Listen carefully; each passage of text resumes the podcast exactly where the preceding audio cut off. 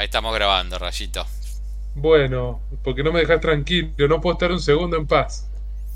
Bueno. Ah, yo que en este capítulo no voy a hacer nada, que me voy a relajar, porque en el capítulo pasado hice todo, y fue uno de los más escuchados aparte del año, te digo, mira, eh. Sí, por Emma. Claro, claro. Ah, sí, seguramente que por Emma, obviamente. Pero bueno, yo le voy a robar su, su estrellato y voy a pensar que fue por todo mi trabajo que hice. Así que bueno, esta semana me pude rascar un poco más. Está bien, Rayo, no te jactes una vez que laburas. Ah, esperá, esperá, porque no solo. Es más, me rasqué para mirar cosas, pero miré bastante, pero te hice un trabajo de preproducción interesante. Yo, ¿eh? yo diría que. Eh, que el día de mañana, que si esto tiene así como un éxito más estallado de que tenemos ahora, tu laburo tiene que ser de producción. Sí, obvio. Está ver, ahí. Yo quería. Sí, Está ahí. imagínate que yo quería hacer guion en cine. Yo no quiero eh, salir que en lo- en- adelante de las cámaras ni atrás. Lo mío es, es muy, muy de oficina, digamos. No, no, lo tuyo, o sea, de- de- para todos los que están escuchando, eh, yo puedo dar fe que Rayo sería un excelente productor. Excelente productor. Después Sí. en otro lado, no te en guion no te veo. Dirigiendo, puede ser. Pero, Eh, puede ser. Soy líder de, de equipo, podría ser un líder de, de una dirección, sí. pero, no, no, me- tu lugar es me- A mí, me gusta estar, a mí me gusta estar atrás, sí, sí. Y para guion tendrías que leer los guiones que he escrito y después charlamos. Vas a ver que vas a aceptar. Mm, Yo tengo un gusto difícil para, para los guiones. No, no, pero no, no por si la historia te gusta o no, sino por si el guion está bien escrito. Bueno, eso ya te puedo garantizar que no creo. Eh, ¿Qué pensás? ¿Que no, no me dieron buenas clases en la facultad? Ya te vi escribir rayos. Pero me viste escribir, no un guion. Bueno, te doy, te doy una chance de que tal vez yo esté equivocado. A ver, un guion es una forma muy técnica de escribir. Es, es más, compararlo con la programación, te diría. Son parecidos en cierta forma. Sí, sí, es un criptograma escrito. Exacto. Entonces vos no tenés que escribir y redactar de una manera No es- poética o con prosa. No o- es para, no es para los que leen eh, como si fuera un libro. Un- exactamente. Un guion marca la escena. Eh, Exacto. Escena, un libro no te lo puedo escribir ni en pedo. claro, ese- Pero uh, pe- una, perdón, eh. una- una escena de un guion sería escena 4, locación casa de Fabio. interior. eh, eh, eh, toma primera, exterior, rayo. di- di- no, quiere abrir, claro, Rayo quiere, quiere abrir la, la puerta con la mano izquierda y se traba con las llaves. Por ejemplo, eso sería el- una parte. Toma que le sigue, interior, Rayo entrando, agarra el control remoto, prende la tele. Exacto. Bueno, para ese tipo de cosas es mucho más fácil. A ver, sí, hay una descripción de- del, del lugar, del personaje y demás, pero bueno, en la facultad te lo enseñan a hacer. Créeme que, que puedo hacerlo. Si no, creo que no hubiese aprobado ninguna materia. Eh, te- ahora allá- te voy a dar un poco de fe. Igual el guion tiene que contar una historia también, ¿no? O sea, más allá Claro, de que- obviamente, sí, sí, obviamente, obviamente, eso sí. Más Pero bueno, de- después vas a ver, ya te voy a pasar algunos y vas a ver que te, te va a convencer. De vuelta, más allá de si le- de la historia te puede gustar o no, es lo mismo que hablamos siempre. Si está bien contada, está bien narrado, está bien hecho y todo, bueno, después es una cuestión si nos gusta y o no sí, la historia. y sí. Pero bueno, ¿qué tal el fin de semana, Rayito? Me la pasé totalmente encerrado, no salí pero para nada porque el viernes hice todas las compras necesarias para no tener que salir y me miré todas las películas que se te ocurran y todas las series y miniseries que existen en la faz de la Tierra. Yo pienso, yo pienso que vamos a tener una intro muy larga y después cuando hablemos de pelis van a ser como pedacitos cortos. Más allá de que hay dos pelis Hay, que nos gustaron, ah, a mí me gustaron mucho. No sé si vos viste. hay dos películas latinas, hay dos películas latinas que hay que hablar para mí. ¿La viste? ¿La brasilera la Vi viste? las dos, sí, sí. Y sí, de- lo dejamos para después, lo dejamos para después, por favor, sí. Dale, dale, Sí, sí, dale. Eh, No quería verla, espera, te lo digo, no quería verla, no me parecía. Cuando vi la sinopsis dije, mmm, brasilera, y, y bueno, y después, está bien, cuando me dijiste que estaba muy bien, la vi y cambié mi, mi visión, digamos. sí, es, Está bien que eh, es difícil entrarle con la sinopsis. Pero Claro, bueno, ya, ah. ya vamos a contar. Dale, sí, por eso, no quería robar tiempo de, de- de esas películas acá en la intro. Pero bueno, dentro de esta sección, eh, metiendo más información de, y, y tratando de abarcar más artes, El sábado por la noche fui a ver Metallica al campo argentino de polo en la sección eh, campo VIP. En la sección VIP, porque ahora va el VIP, claro, ay, él. Tuve, tuve como una como una charla hoy con, ah. con nuestro amigo Juli, que él ah, decía que, que él decía que le parecía una cagada el campo VIP. Lo que pasa que o sea, no es no entender el e, es otra es una forma distinta de entender un, concierto. No, está bueno el campo VIP.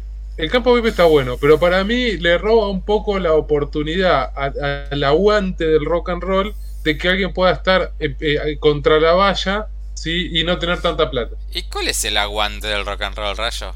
¿Qué, qué sería el aguante del rock and roll? Y el estar todo el día, el hacerle el aguante a, todas las bandas soportes, el saltar y en gritar para todos. qué tiene, ¿Qué tiene eso de bueno? Es como la gente que me dice que iba a ver a los redondos por la misa ricotera. Yo pago para ver un show, no para, para ser eh, como gente yo el que dé el espectáculo. Estamos de acuerdo en eso, sí. Pero me parece que el otro paga con el aguante ese primer, esa primera fila. No, yo pago la entrada, Rayito. Pago la entrada. No sé si me explico con eso. Sí, te entiendo, te entiendo. no comparto para nada. No, no comparto Entonces, para, mí el campo VIP me lo tenés que dividir, en vez de que sea solo la parte delantera, para mí es haceme de, la parte de adelante, la mitad es VIP y la otra mitad es a huevo. Al aguante como antes, sí, como en Bustock, o como en Cosquín, o como en cualquier otro, no sé, como en el Lollapalooza. En el Lollapalooza los VIP no están ahí adelante. Entonces me parece que por ese lado podríamos hacer algo distinto. Para mí que el hecho de las que... dos posturas, Fabio. Sí, sí, sí. A ver, yo tengo, tengo otra, otra idea. O sea, yo hoy, más allá de que fui mucho, también hice poco, me gustaba que esto y lo otro, pero siempre que hacía eso, siempre estaba cuidando mucho al que tenía al lado. Eh, Obvio, yo también, sí. O sea, bueno, no sé, vos no sé, ¿Por qué no? Olvídate, sí, en el juego no soy bilardista. Ibas con una antorcha, con una bengala. Y bueno. Y no, y no, eso ya. Ah. ahí ya dejaste de cuidar. En esa época se podía. Más allá que se ah. pueda o no se pueda, boludo, estás quemando gente al lado tuyo. Nunca quemé a nadie. Porque ¿Y cómo sabes vos? Contame cómo lo sabes. A ver, contame. El 90% de los que estaban alrededor mío eran amigos míos. Bueno, entonces tenés un 10 que se quemó. De vuelta. o sea, tenés un 10% que se quemó y no se acercó por los otros 90. Cuando eh, vos tenés que pensar en esto, me, parece que vos, Fab, también. Cuando yo estoy hablando de que iba a haber Ataque 77 cuando cumplía 10 años, 15, en esa época, obras, yo iba con 20 amigos. Y el pogo que nosotros hacíamos, más allá de que había no sé cuántas personas entran en, en obras, 5000, era alrededor nuestro, alrededor de nuestros 20 o 25 grupitos de amigos concentrado. por lo mismo, sí, sí, sí. Sí, sí. Igual, a ver, yo, para mí es. Eh, no digo que. No, no, quita, no quita que no está mal. Yo hoy, hoy me pongo a pensar en el Rashid de hace 20 años que prendía bengalas en obras o en boliches, adentro de boliches, a lo cromañón, porque no, cromañón boliche. Y digo, no estaba bien. No, estaba bien. Una locura. Pero, eh, pero bueno, más, más allá de eso, está bien que haya dos campos, VIP y no. Yo soy consumista del campo VIP. La mayoría de las últimas bandas que fui a ver, Roger Waters, eh, no sé, Bruno Mars, fui al campo VIP, Metallica cuando fui, fui al campo VIP. Pero entiendo que tiene que haber las dos posibilidades. Dame las eh, dos opciones. Yo pienso, yo pienso, y esto es como una mirada más de hombre mayor, que si vos estás en, en la lucha cuerpo a cuerpo, no vas a mirar el show. Porque estás en la lucha cuerpo a cuerpo. Mirás, pegás ojeadas. Porque la realidad es esa. Pegás ojeadas. Ahora, desde, ah. desde mi posición de, de que quiero el campo VIP, digo, qué bueno estar cerca, sin nadie que me está rompiendo las pelotas, y disfrutando el show que pagué para ver.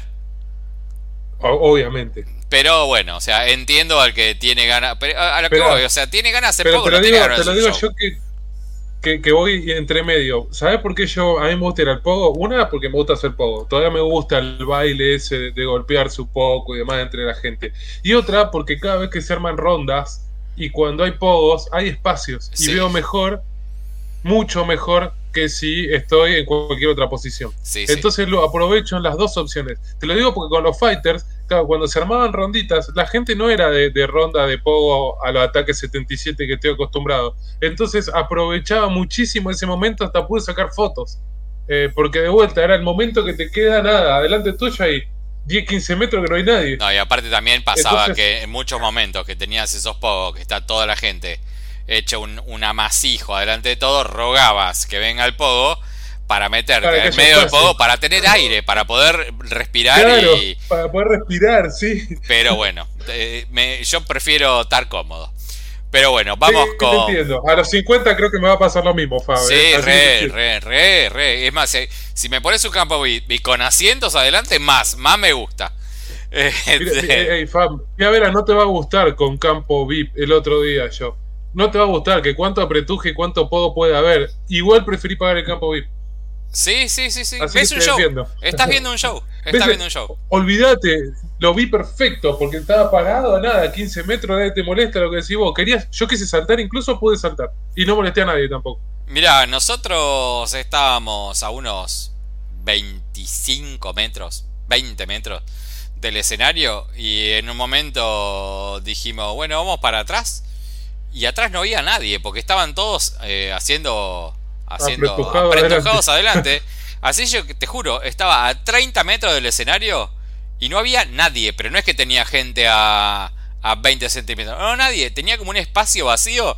Viste como cuando hay desconcentración de un recital y. Sí, sí, como que la gente se está yendo. Claro, que tenés como un metro para cada lado, para que haya gente. Yo estaba así y estaba a 30 metros, lo vi, pero fantástico, fantástico. Muy bien. Ahora, cometí un error, este es error mío, mío, muy mío. Este, que me fui sin medias. Estaba con zapatillas sin medias y estaba haciendo ah. frío y la pasé mal, con la fresca la pasé mal. Pero bueno, más allá de eso, contando el show, hice como un pormenorizado, iba como estaba tranquilito, me iba mandando notas de voz diciendo, ahora tocan esto, tenía atención de esto, tómate, este, ten en cuenta hasta otro. Y pude armar como una pseudo una, pseudo crítica que escribí más o menos por arribita como para contar acá. Como siempre arrancaron con el puñado de dólares, el pedacito ese del bueno, el malo y el feo. Y Obvio. Que, ya es un clásico. Peño Morricone a muerte, sí, sí. Tal cual. Primer tema, Whiplash. Tranca, tranca, de los, un temita clásico. Y la primera hora fue demoledora. Metieron de todo ahí. Metieron Ray the Lighting, Seek and Destroy, Set But True. Que al finalizar, eh, cuando termina de cantar Set But True, se fue a tomar un mate porque Hetfield estaba con la voz un poquito perjudicadita. Lo que me llamó la atención que digo, si yo tenía frío, el chabón tal vez tenía frío también y al tener la voz perjudicada se tomó un mate ahí, un mate recontra un porongo así bien grandote. Y digo, bueno, va a tomar más mate durante el show. Pero no, no, tomó un mate solo. Pero bueno, quedó como, como anécdota. anécdota. Ahí cuando pasó como esa media hora que fue como inicial, cantó una canción de un disco relativamente nuevo, que los nuevos para mí son medio una caca. Y el chabón tira, tira hablando en vivo, que fueron los dos momentos que no me gustaron del show. Dos momentos, está como bastante bien. Y el chabón tiró, bueno, esta canción es para hablar de las adicciones y los que luchan con ella. Este, yo tengo adicción a la fama. Adicción a la fama, hijo de puta. O sea, habla de que fuiste borracho 40 años. O sea, ¿qué adicción a la fama? O sea, me pareció una gilada. Para todos que luchamos con las adicciones, como la adicción a la fama, bueno. O sea, había 60.000, 70.000 personas, creo que nadie tenía adicción a la fama, pero bueno, me pareció una gilada y el tema me pareció... No, sé, había, había, un par de músicos famosos que fueron a verlo, había, vi, vi gente famosa que fue, digamos, pero tampoco para ser adicto a la fama. Ah, ay, sí, sí, una, una bobada. Pero bueno, ahí clavó The Unforgiven, que bajó como un cambio y le costó un montón, un montón. Y cuando bajaba se notaba como los problemitas de sonido que había como que se sobresaturaban los parlantes de los costados pero no pasó mucho. Se ve que le querían como dar potencia en los momentos más bajos y ahí sonaba medio choto. Pero no fue todo el show. Este. El chabón, como vos lo estabas mirando, decía, bueno, está bien. Mete, no sé, mete con el, micrófono para el lado del público para que cante el público. Porque se lo veía que, que le estaba costando. Ahí terminaron, metieron un descanso y metieron como unas imágenes gigantes. Tenían cinco pantallas atrás que se veían como el recontracarajo de bien Y salieron For Whom the Bell Tolls. ¿Te acordás de la canción con la que arrancaba la Heavy Rock and Pop? Sí, sí. Que para mí me, es- me acuerdo del tema, aparte. Claro, bueno, para mí esa canción es un himno, un himno, un himno de Metallica. La verdad es que esa canción la tendrían que poner en los colegios para que dicen la bandera. O sea, me parece un himno. Y que esa junto con One, que me pareció de lo mejor, lo mejor del momento del show. Que lo que me pareció con One, que la metió en la primera media hora. Dije, ahí dije, che, si esto lo metes en la primera media hora, va a ser un show corto de Metallica. Y fue un show cortito, dos horas, clavadas exactas. Este, y ahí. La última al- vez que vino Metallica hizo lo mismo. Ah, sí, mira. el cuarto quinto tema. Sí. Ah, mira, porque yo me quedé las anteriores veces, no sé, yo hacía como.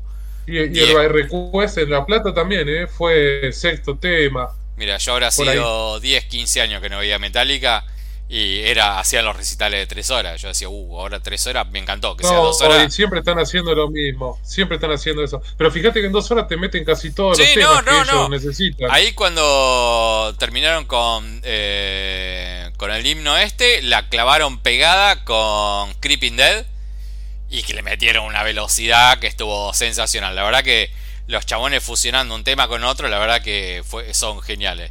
Ahí volvieron a meter el freno, se van del escenario, meten una versión muy orquestal. Este, dejaron todo el escenario en penumbras y con una lucita azules como la tapa de como la tapa del S&M, el disco ese orquestal que es malísimo. La sinfónica, sí. Sí. Eh, no está tan mal. Eh, A mí no me gusta, pero bueno, metieron Leaf Clover, que es un tema de ese disco, que es bastante feito el tema ese. Este, que a mí la verdad que ese disco no me gusta, que lo hicieron como medio... Bueno, que termine, porque la gente medio que no se enganchó tampoco. Eh, y el fondo metieron así como todas las lucecitas del edificio, lo que lo mismo, lo mismo que lo mismo que tiene el tapa del disco. Ahí como la gente no se enganchaba, me llamó la atención que Hetfield empezó a pedir palmas. Pedí palmas, nunca vi en un recital de Metallica que pida palmas Hetfield, nunca. ¿Qué es esto? Un show de Tini, dije yo. ¿Qué onda? O sea, ahí al toque menos mal que terminaron con esa cagada y metieron Master of Puppet y todo volvió a la normalidad de Metallica. A la hora y media justa, exacta, pues lo miré por el reloj, eh, se fueron del escenario y quedó la pantalla de negro formando la M, eh, formando Metallica con todas las pantallas de fondo, que quedaba re bueno, la verdad que muy bien, muy bien, las pantallas muy bien. Y mm, volvieron con una versión aceleradita de, de Spin, Out, Spin Out the Bone, el del disco Hardwired to Self Destruct. Esta la tuve que buscar porque este tema no lo conozco. ¿Cuál era? Y es del último disco que no lo escuché. O sea, lo escuché por arriba, me pareció medio Sí. chotín. Que lo ponen a cantar a Trujillo en el tema. Y yo dije, "Tr- Trujillo, no puede cantar nada Trujillo. Pero bueno, de vuelta, o sea, cada vez que caían, que fueron esas tres temitas nomás, porque después todo bestial. Ahí metieron Nothing Else Matters, que también con los lentos a, a Hetfield que tiene que cambiar el falsete le costó un montón. Y bueno, ahí listo, metieron Enter Sandman y Fueguitos Artificiales. Tiraron todo lo que en Kiss no tiraron, lo tiraron todo acá, estuvieron muy bien. Ellos se quedaron arriba del escenario, esto fue como momento gracioso, que los chabones se quedaron como hacen siempre, que se quedan arriba del escenario saludando, ¿viste? Y que tiran 2 millones de púas, 2 millones de palitos, y después tenían el, micrófono ahí adelante, bueno, saluda a Hetfield, este, saluda a Hammett, y viene Trujillo al escenario y se pone, vamos, vamos, Argentina, vamos, vamos, a ganar, la gente estalló, estalló.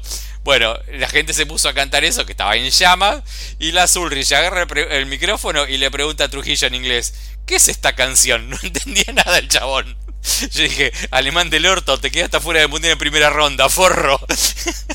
y bueno, listo, ahí muchos fuegos artificiales y listo, ya está. La verdad, re, re lindo show, más allá del frío, más allá de esos dos, tres tropiezos que son dos canciones, que yo no, yo no, no conozco recital que cante todas las canciones que me gustan a mí. Siempre meten alguna que no me gusta, eso es más personal. Y. Ey, el, by, Request. El by Request tocaron lo que la gente quería. Bueno, pero la gente no soy yo, es la gente. La gente Está pide. bien, pero yo voté. Está bien, todos votamos. Yo voté, me acuerdo. Y tocaron todos los temas que queríamos y nada más. Más allá de que eso se dio una sola vez, pero bueno, tocaron todos los clásicos. Todos los clásicos. Igual cuando hicieron Igual ese, mí- el By Request, ese, Para mí, yo miraba las listas Sí. de varios países y era siempre la misma lista. es que son las mismas listas, sí. acá cambió un tema nada más. Que yo justo el día que quería ir, no tocó Blakener, que me encanta, y tocó eh, Whatever My Room, que tampoco me molesta el tema que eligieron, sí, sí, sí, no, está mal.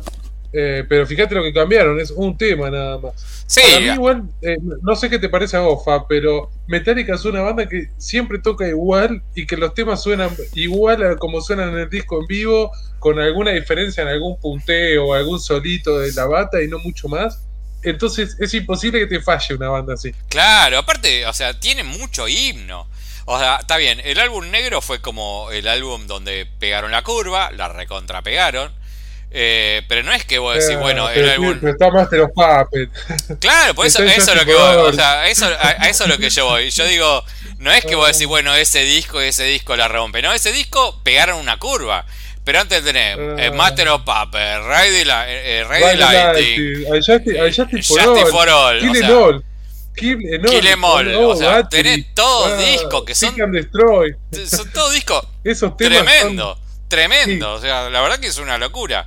Este, lo que tuvieron con el álbum negro fue acercar una gran cantidad de gente porque podemos decir como que bajó, bajó, no sé, como la velocidad que tenían en los 80. Y es un discazo también, pero... es un discazo. es una banda que tiene 40 años. O sea, yo estaba pensando, charlaba, charlaba con mi hijo y yo decía, vos pensás que esto yo tenía 16, 17 años cuando estos pibes estaban pegándola.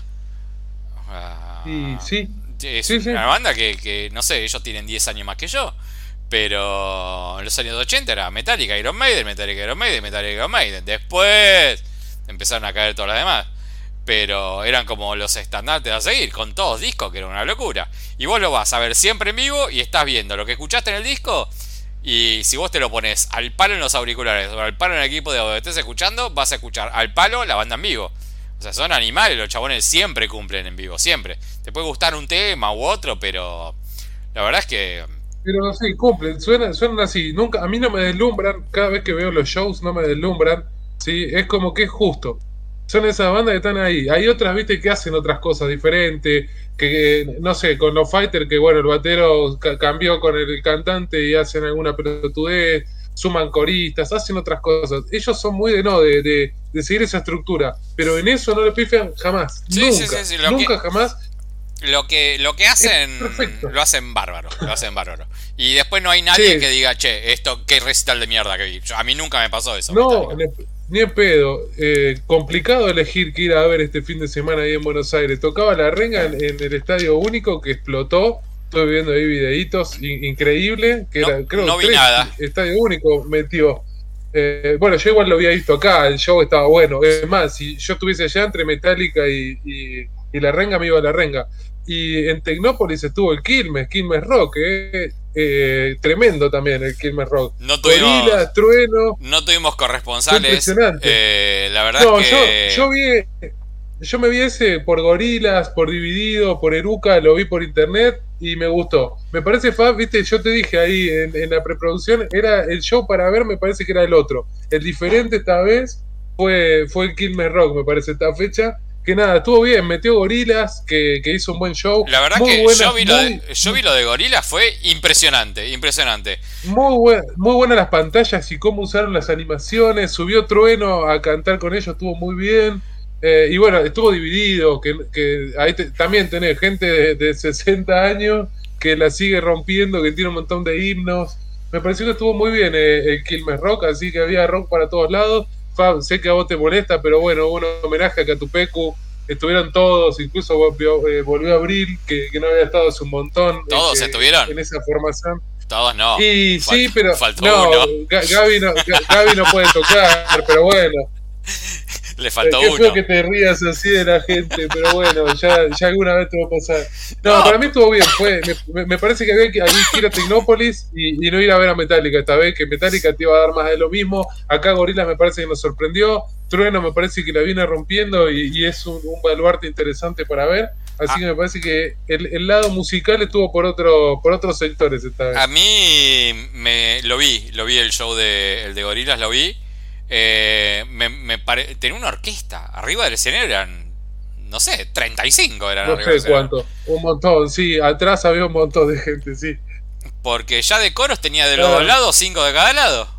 Parecía una iglesia.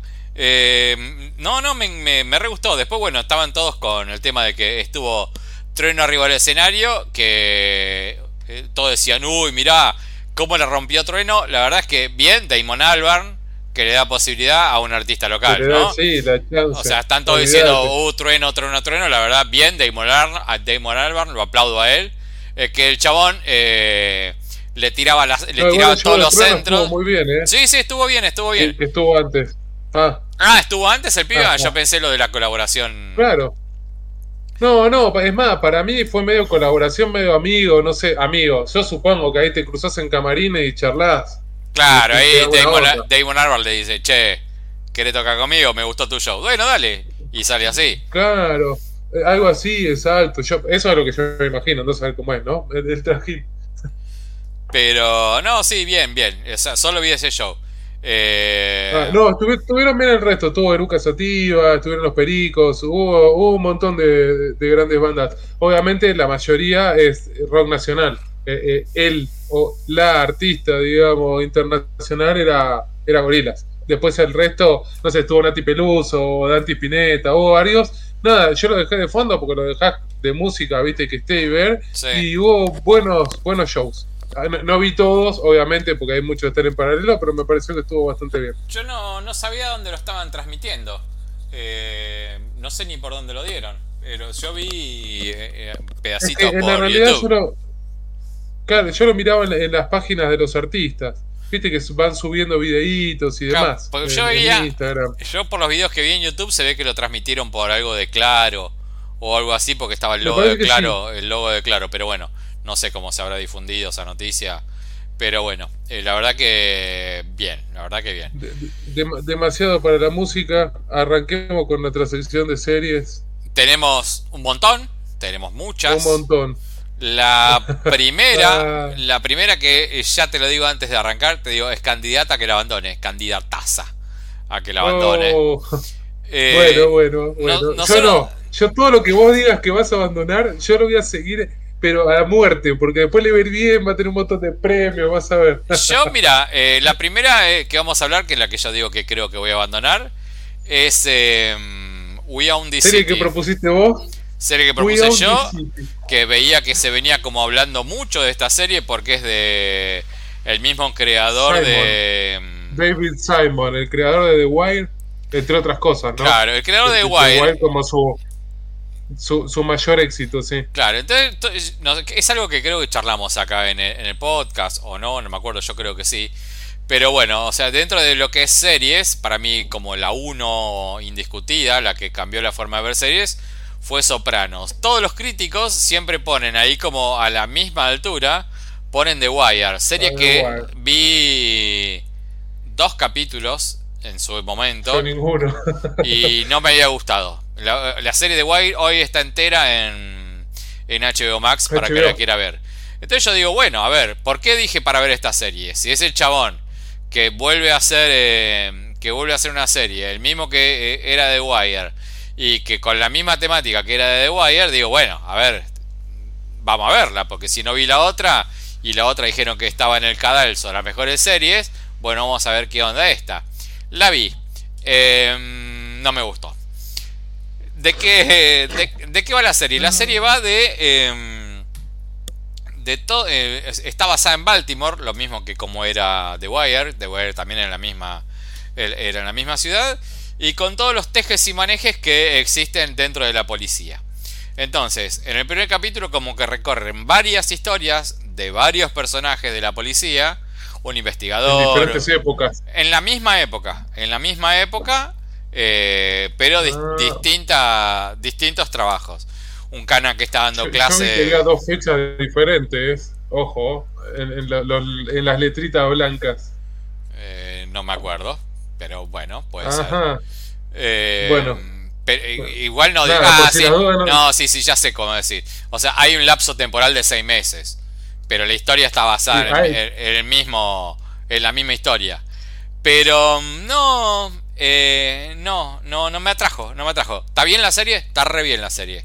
Pero para ver serie de, de policías que tienen quilombo con negro, porque siempre los malos son todos negros, no hay un blanco malo. Son to- todos los malos son negros. Bueno, pero- Bueno, pero igual guarda porque trata sobre eso también un poco, ¿no?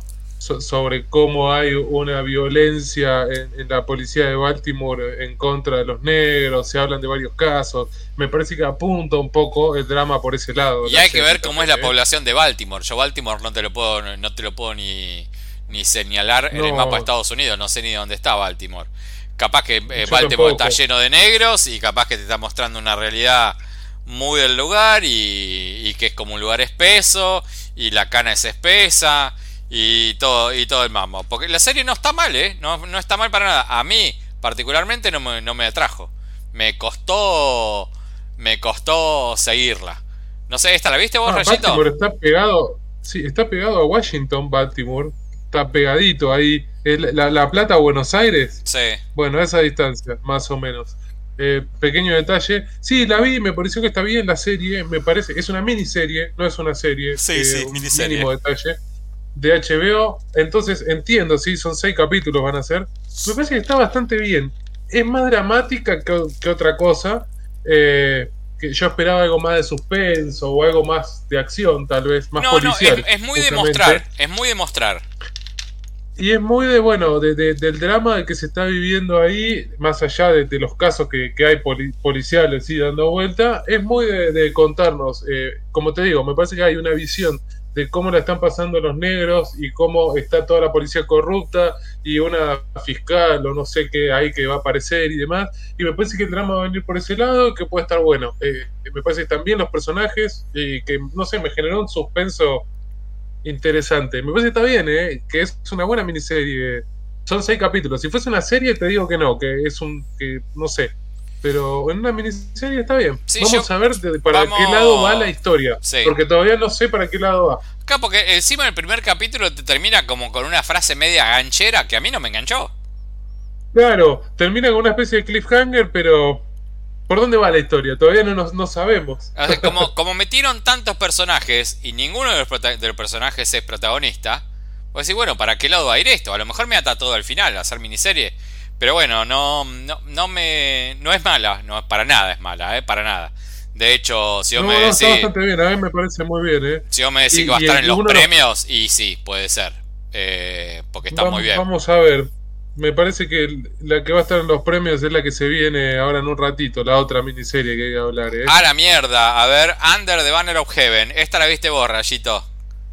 Sí, y lamento decirle por, por la otra que me parece que esta es la miniserie que tenemos que estar viendo todos. Ajá. Ah, una miniserie que eh, la da FX. No sé si acá en Argentina es de FX o no, si se da, digamos, en la tele eh, si no, la van a tener que bajar porque en Estados Unidos la está vendiendo Hulu.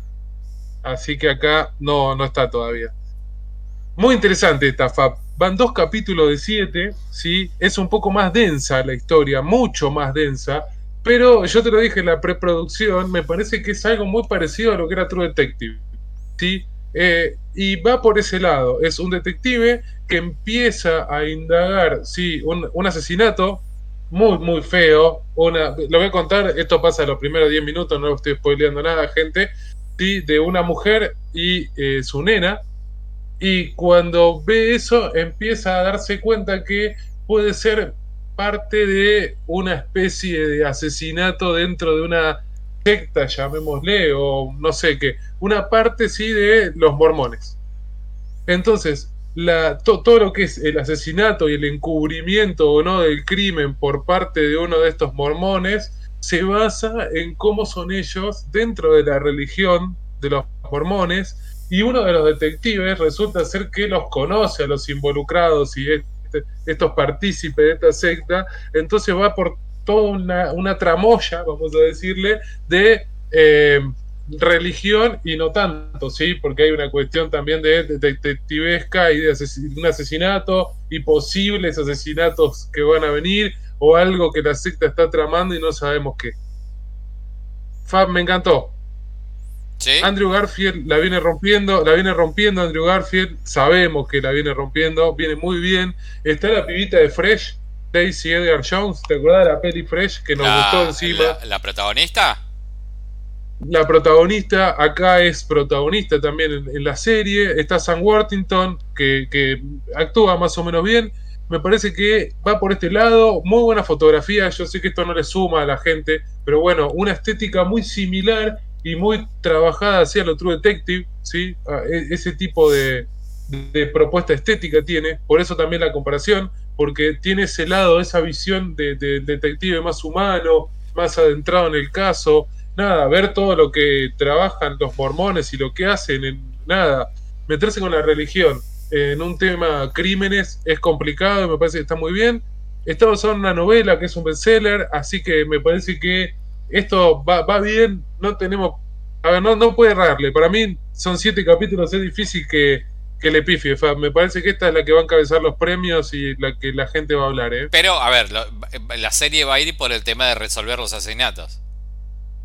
Sí, pero muy metida en que los posibles, eh, a ver, asesinos o el asesino o quien fuese, son los de los mormones. y está todo basado en esto de la religión está todo muy, muy ligado, muy metido, no se puede separar. ¿En qué lugar están? Porque los mormones tienen, creo que son de Utah, los mormones, donde tienen como ah. su lugar. Eh. Sabes que hay, algo en Utah, no me acuerdo si, si pasa o no en Utah, pero eh, eh, la protagonista, esta chica que te decía, va a la Universidad de Utah, así que debe ser por ahí en esa zona.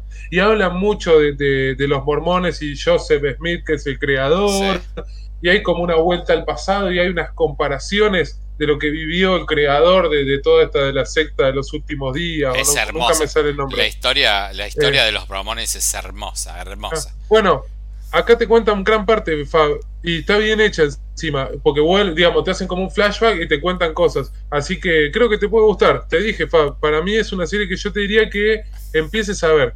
O sea, que, así como hablamos de, de Made of Easttown el año pasado, bueno, me parece que esta es la nueva Mayor of Easttown de ahora, ¿no?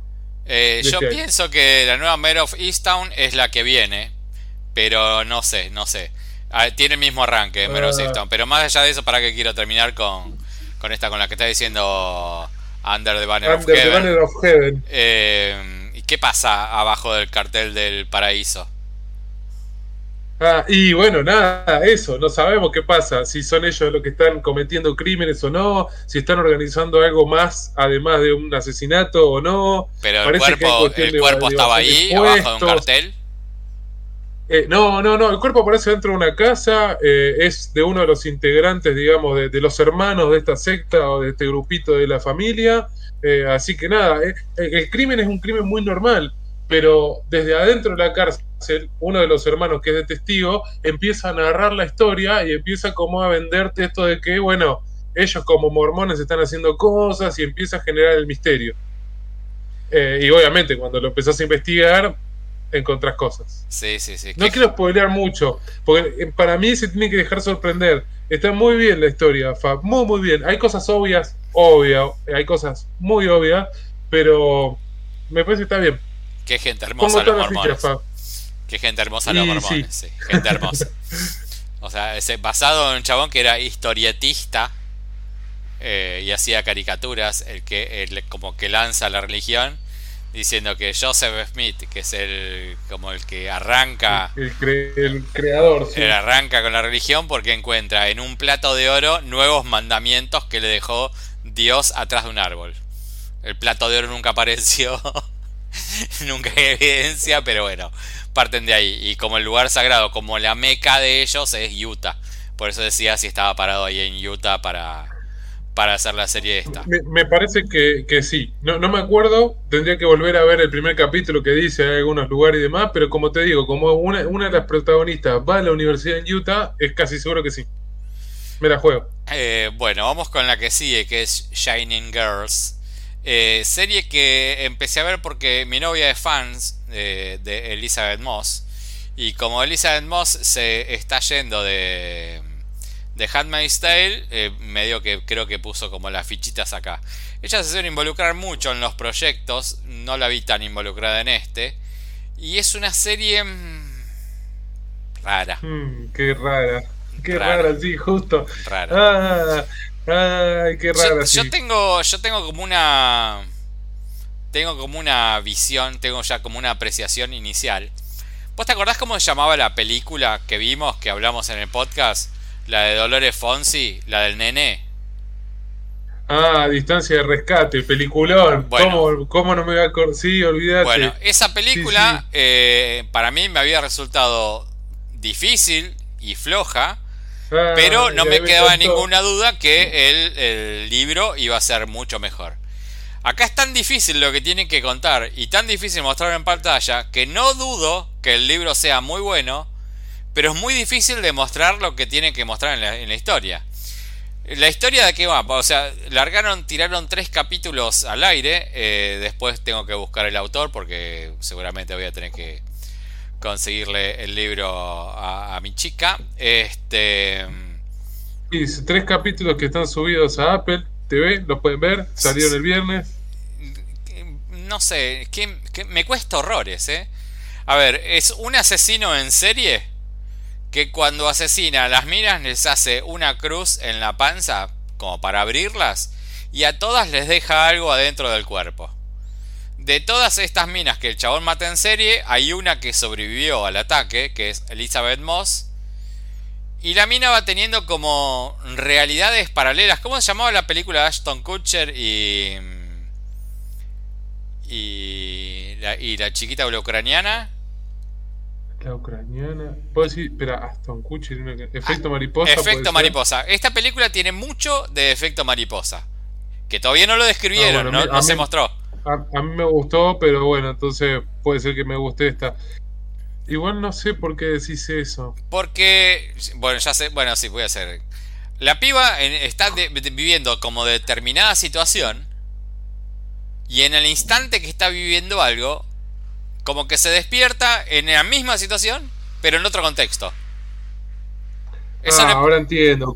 Comparás el efecto eh, escénico. Es que si teniendo en cuenta, claro, si teniendo en cuenta que el malo, y esto no lo voy a decir, el mano tiene una cualidad especial. Puede ser que exista ese efecto mariposa para la realidad que está viviendo la piba la protagonista. Es muy difícil, o sea, no es críptico, ¿eh? Pero es muy difícil de seguir. Porque debe garpar un montón en el libro, esto que estamos contando. Este, porque el, el asesino parece no envejecer y parece que aparece en distintos momentos del tiempo. Y como que tiene la capacidad de ver el futuro. Y eso se lo deja reflejado a las, a las, a las minas que está asesinando. Em, entonces, como la que, la que sobrevivió es eh, Elizabeth Moss, ella va teniendo como distintas realidades ante la misma situación. Entonces esa eterna confusión que tiene porque no sabe en qué lugar está parada hace que esa confusión se vea reflejada. Fíjate que hay escenas que eh, de repente está con el pelo largo y eh, se da vuelta y tiene el pelo, ah, perdón, tiene el pelo corto, de repente se da vuelta y tiene el pelo largo. Y ella misma le llama la atención diciendo, ¿por qué ahora tengo el pelo largo? ¿Entendés? O sea, o tiene mascota en, en, un, en un momento tiene mascota un gato, vuelve a la casa y tiene mascota un perro. Eh, sí, sí, pero bueno, para mí va por otro lado, no quiero decir por qué, pero bueno, para mí es ese juego, digamos, de, de, marearte un poquito también por el mareo que ella misma tiene, apunta para resolver. Bueno, no quiero decirlo, porque me parece que puedo spoilear bastante, incluso puedo spoilear algo que todavía no se vio. Eh, sí, a ver, estamos adivinando, ¿eh? porque los tres capítulos que vimos... Está bien, pero si adivino el apego es un desastre, ¿no? Porque es, alto spoiler si te digo que, Bruce Willis estaba muerto en sexto sentido. No es spoiler si contás algo que todavía no vimos. No hay spoiler. No, bueno, pero es, es, adivinar de vuelta. Si estás viendo la película, bueno, pero... 25 minutos de sexto sentido y te digo, che, Bruce Willis debe estar muerto. No es spoiler. Y te sentís. Es... No es spoiler. No, bueno. No, no es spoiler. Está bien, pero bueno. O sea, vos por si la duda no lo voy a decir. En todas las películas de misterio vos jugás a adivinar. Esto forma parte del jugar a adivinar. A ver, en síntesis. Acá sabemos quién es el asesino. Porque acá el asesino se sabe quién es. Digamos, lo vemos en, la, eh, primera escena. Arranca, arranca sabiendo quién es el asesino. Arranca y, lo ves, este es el asesino. No me sale el nombre del actor, es conocido, pero bueno, no importa. Más allá de eh, Jamie Bell es conocido. La, la serie, si le tengo que decir una, una sola palabra para definirla, es confusa. Es, es, que me parece que va por ese lado. Yo la empecé a mirar pensando que iba a ser algo más tradicional, como lo que acabo de decir, antes de Banner of Heaven, que es asesino serial, o hay un asesinato y hay detectives investigando. Acá son como periodistas investigando, pero es más o menos lo mismo. Pero está este jueguito de, algo raro, algo de fantasía, de ciencia ficción, no sé de qué. Y bueno, y, no está como bien llevado, me parece. Porque no, no, está apuntado para ese lado. En efecto, mariposa, por decir algo que vos decías en comparación, ¿sí? Eh, se apunta a ese lado, se apunta a la normalidad dentro de lo normal. Acá en ningún momento. Entonces es como que, no sé, me hace ruido. Lo comparo con una serie que comenté hace nada, dos tres capítulos atrás y estoy viendo todavía. Outer Range son rancheros y también pasa algo extraño, pero en la realidad tienen que hay un asesinato que cubrir. Bueno, lo extraño está bien apuntado, le, dan una vuelta de tuerca más. Acá como que, excepto por las cosas que decís vos, Fab, y porque que el asesino no envejezca, no se sabe mucho más, no hay mucha información, no sé, está medio llevado ahí de los pelos por ahora. Pero viene bien, la voy a seguir viendo yo, me parece que es entretenida. Eh hay que ver por dónde va. Yo no sé, no sé, hay que hay que ver. Eh, no sé, yo le, pongo como unas unas fichitas porque a lo mejor pasó como Mero Fistown, que arrancó floja y después levantó mucho al final. La verdad es que acá es flojo, no ni no destaca la actuación de ella eh, y, la gente que la acompaña no son grandes actores, están, son correctos, pero no hay cosas que vos digas, uy, mira cómo descolla tal o cual papel, tal o cual escena. Lanzaste una, una, temporada de algo. esto tiene toda la pinta de ser miniserie. Este... No, no, va a ser una serie, está anunciada como serie. Ah, mira. Eh, me tiraste esto, como para que la gente se enganche y nunca hay nada que te enganche. Nada, nada, no hay un momento de enganche. Eh, eh, para mí tienen como mini cliffhanger cada capítulo. También. Yo creo que al público en general lo va a enganchar, Faba, este, este tipo de series. Me parece que a vos no te va a enganchar. Pero me parece que a un público más. Eh, eh por ejemplo, lo va a enganchar. Sí, sí. Eh, espero que remonte, porque hasta la actuación de ella la veo siempre en el mismo tono. Eh, es más, creo que con eso acerté, con Shyamalan. Esa comparación está, bien. Es ese tipo de, suspenso, misterio, así. Pero mm, sí, no sé, no, no me convenció. La voy a seguir viendo, pero no, no me convenció. Eh, más teniendo en cuenta que es indudable que mm, el libro debe estar muy bueno y es un libro muy difícil de llevar a la pantalla. Es, si es por el lado que yo pienso, eh, es muy, muy, muy difícil de llevar a la pantalla. Em, sigamos con qué más tenemos. A ver, déjame ver mis, Las dos anotaciones. Ah, tenemos, bueno, The Baby. The Baby. Salimos de algo confuso a ir a algo que va a los bifes. The Baby es una. Es miniserie. ¿Es miniserie? No, no, eh, podría ser una serie, pero ya no sabemos. yo, creo que no pueden extenderla, porque no, no hay forma de extenderla. Sí, no puedes ir a la mierda de cualquier forma. Después de lo que viene el primer capítulo, puedes hacer lo que quieras. Bueno, yo vi dos, yo vi dos capítulos. Eh, ¿de, ¿de, qué va la serie? Es un bebé, el bebé más lindo del mundo, porque la verdad que es el bebé más lindo del mundo es terrorífico. Es, una. La película es una. La serie es una comedia de terror inglesa. Es muy inglesa y es muy comedia y, tiene. Sí, es muy bizarra, es muy bizarra, es hermosa. Muy bizarra. y, con momentos casi gore, te digo. Sí, sí, sí, sí, sí, sí, el primer capítulo, re.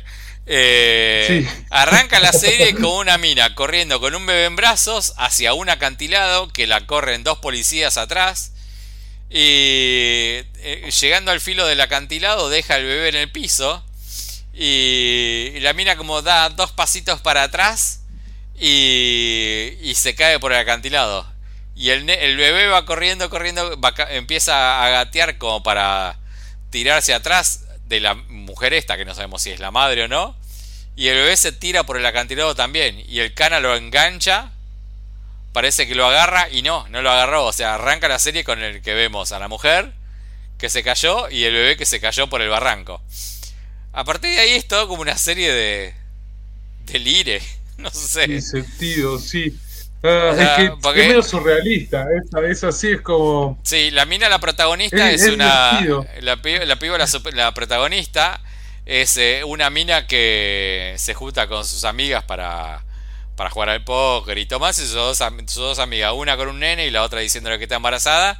Y esta piba es anti bebés, anti chicos. Todo lo más lejano de los chicos habido y por haber es esta mina. Así que de, de casualidad del destino, eh, la mina queda a cargo de este bebé que fue el que se cayó del barranco. Que eh, se alquila una casita al costado del... Al, al borde del mar, está afuera y le cae el bebé en los brazos. ¿Y qué pasa con este bebé? ¿Qué es la parte asociado a, al terror? El bebé, todo lo que medio como que se le acerca al bebé, toda esa gente muere. Todos mueren. Entonces, el bebé es como el, nene más, más simpático que vos lo ves. Es el clásico bebé que vas a ver en todas las propagandas de, de artículos de bebé. Tiene la cara correcta, tiene todos los gestos bárbaros. Pero bueno, o sea, está rosado de toda de esa aura de muerte. Y la mina pasa a hacerse cargo del bebé sin querer, detestando al chico, detestándolo, odiándolo. Y no lo puede dejar en ningún lado. Donde quiere dejar, en el, lado donde, donde lo, quiere dejar, la persona que lo tiene en ese segundito que lo deja, muere. Es como muy bizarra, muy, muy, muy bizarra, pero está muy bien. Está muy bien, la verdad que simpática, garpa. Capítulo de media hora en HBO Max. Después. Es divertida, no sé si está muy bien. Es divertida. Es divertida, es divertida, es divertida. Después volvió tercera temporada, volvió Barry. Rayito, voy a tomar agua, arranca vos. Bueno, volvió Barry. Sí, ah, serie que le obligué a acá a mi amigo Fab que maratoné las dos series, las dos temporadas anteriores. Gente, si ustedes no vieron Barry, pueden maratonearse las dos temporadas anteriores son temporadas cortas, sí, tiene dos nada más, como dije, esta es la tercera, y son temporadas de ocho capítulos. Eh, ¿De qué va Barry en esta temporada? Sí, él es un asesino eh, a sueldo, más o menos podemos decir que quedó en ese trabajo o no, no sabemos en qué quedó porque después de su segunda temporada está entre que ya deja la actuación y se dedica a ser asesino a sueldo o no, se dedica a la actuación está ahí en una disyuntiva que no sabe bien qué hacer, no consigue trabajo de esto. La escuela donde estaba yendo a actuar lamentablemente cerró y todos sabemos por qué.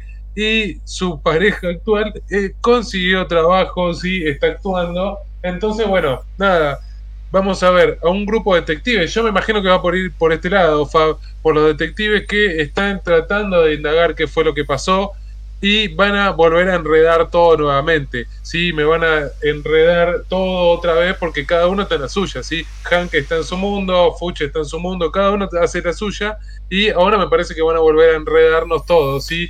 Basándonos en que Barry está muy mal, no sabe qué hacer con su vida y nada, el resto más o menos que está tratando de hacer la suya. Fuch está, se escapó, se fue a, no sé ni dónde está creo que está por allá, de, donde son eh, los mafiosos. No sé, en Chechenia creo que está, por allá. En Chechenia, por ahí. Y para mí, bueno, eh, Sally va a actuar, va a seguir actuando en esta temporada y va a ser la suya, mientras que los otros van a tratar de escaparse de la policía. Ahí Hank va, a tratar de meterlo a Fuchs como el, primer culpable de todo. No sé, para mí va por ese lado. Viene bien, me causó mucha gracia el primer capítulo, hubo momentos muy divertidos. Vos viste el primer capítulo, yo vi el segundo todo lo que está diciendo, todo lo que dijiste primero, pega un vuelco en el segundo. Sí. Bueno, ¿ves? Mirá, ahí está. Este. es más interesante todavía. Pero bueno, no lo pude ver todavía. Me, me molesta, me molesta mucho, mucho, mucho lo egoísta que es la novia del chabón.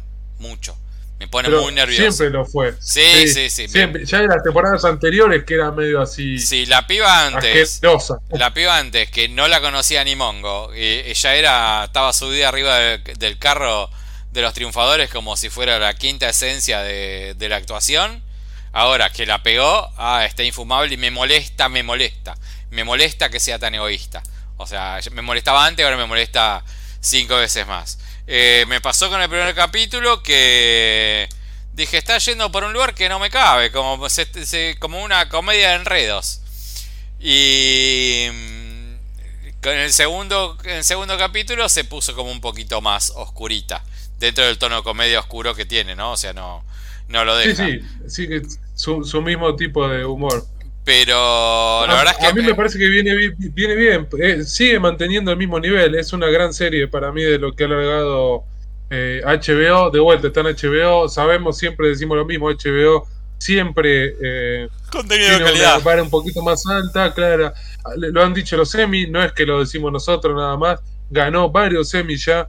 Eh, incluso ganó él como actor, con lo cual hay algo para ver, me parece. Eh, sí, Sí, sí. Eh, el primer capítulo no me había gustado tanto, el segundo repuntó para mi gusto. Pero vamos a ver, vamos a ver para qué lado va. A mí la primera temporada no me había gustado tanto, la segunda temporada me gustó mucho, así que vamos a ver para qué lado va en la tercera. Y te dejo con la que terminó, Rayito. Terminó, fin. Fin de Ozark. Sí. Fin de Ozark, lo que me costó, la tuve que maratonear todo el fin de semana segunda mitad de la cuarta temporada, porque nos la alargaron en dos partes para, nada, alargar la agonía de este gran final. Admito, Fab, que es un gran final. Es complicado que yo te diga que mires una serie que tiene cuatro temporadas no, y no, casi 50 capítulos. Y aparte miré dos y pasaba siempre lo mismo. Lo abandoné porque pasaba siempre lo mismo. Me hinchó los huevos de que pase siempre lo mismo si vamos, mira, te voy a decir algo. Si vamos por ese lado, en Succession siempre pasa lo mismo. Bueno, a mí Succession me gusta, no me gusta Ozark. Y, voy, a comparar, a ver, no, no, no le llega ni a los talones esto, en calidad de, producto, pero me parece que van por el mismo lado de siempre generan un poquito de, como vos decís, pasa lo mismo. En una siempre hay lío por alguien se queda con la empresa, acá siempre hay líos de, bueno, ver qué es lo que está pasando con la mafia, el lavado de dinero, la droga y demás. Eh, pero bueno, en la última temporada Fab, a diferencia de todas las otras, que ya resolvieron todo eso, acá lo que tienen que ver es cómo carajo salir de todo esto. Que lo quieren hacer desde el capítulo 1.